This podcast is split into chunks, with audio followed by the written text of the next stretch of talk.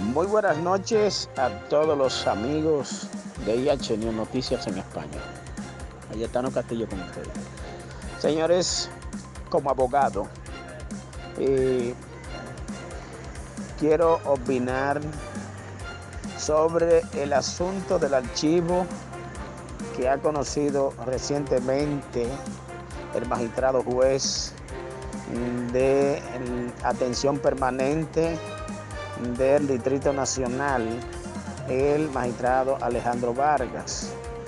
Resulta que le sometieron un caso sobre la reapertura de, o la revocación de los archivos que, de los cuales fueron beneficiados algunos de los imputados en el caso de Odebrecht. Eh, creo que el honorable juez debió hacer lo mismo que hizo eh, aquella vez cuando le sometieron el acuerdo, que se declaró incompetente.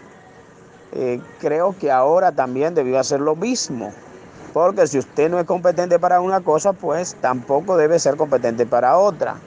Entonces, el, el haberle sometido a él el intento de la Procuraduría General de la República de revocar el archivo del cual habían sido beneficiados algunos ex convictos del caso de Brett y a la vez compañeritos del PLD y del gobierno pasado, pues yo creo que, reitero que el honorable juez debió declararse incompetente ahora también.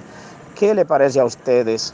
¿Qué estará pasando con ese honorable magistrado, quien es el juez presidente del juzgado de atención permanente del Distrito Nacional.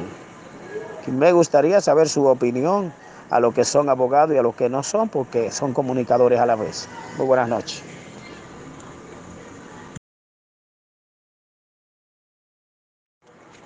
Muy buenas noches a todos los amigos de IH Noticias en España. Ayetano Castillo con ustedes. Señores, como abogado, eh, quiero opinar sobre el asunto del archivo que ha conocido recientemente el magistrado juez de atención permanente del Distrito Nacional, el magistrado Alejandro Vargas. Resulta que le sometieron un caso sobre la reapertura de, o la revocación de los archivos que, de los cuales fueron beneficiados algunos de los imputados en el caso de Odebrecht. Eh, creo que el honorable juez debió hacer lo mismo que hizo eh, aquella vez cuando le sometieron el acuerdo, que se declaró incompetente. Eh, creo que ahora también debió hacer lo mismo. Porque si usted no es competente para una cosa, pues tampoco debe ser competente para otra.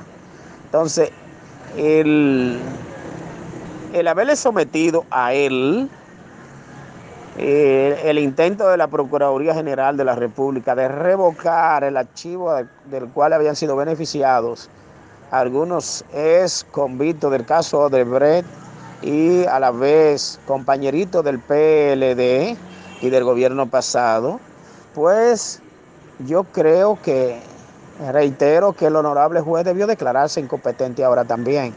¿Qué le parece a ustedes? ¿Qué estará pasando con ese honorable magistrado, quien es el juez presidente del juzgado de atención permanente del Distrito Nacional? Me gustaría saber su opinión a los que son abogados y a los que no son, porque son comunicadores a la vez. Muy buenas noches.